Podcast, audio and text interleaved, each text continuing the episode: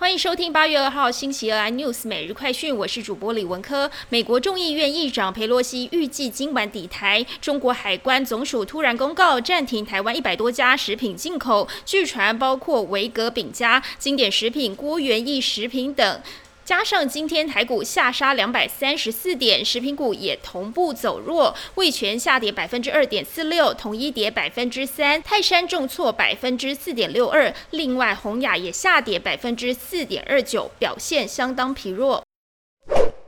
就在各界忧心台海紧张情势之际，根据外媒消息指出，数架中共解放军的军机今天上午飞进台湾海峡中线。此外，也有数艘中国解放军的军舰从周一开始接近非官方的缓冲区。消息人士指出，中国战机持续以碰触中线以后立刻回旋的方式持续打转。我国国军已经派遣军机监测共军。特斯拉将在八月四号举办股东年会，投资者将就股票一拆三进行投票。若通过拆股，将是特斯拉不到两年的时间内二度拆股。特斯拉在二零二零年执行股票一拆五，此举使得股价从公告日到执行日飙升百分之六十。特斯拉周一股价接近平盘，收在八百九十一点八三美元，但是从五月的低点回升近百分之五十。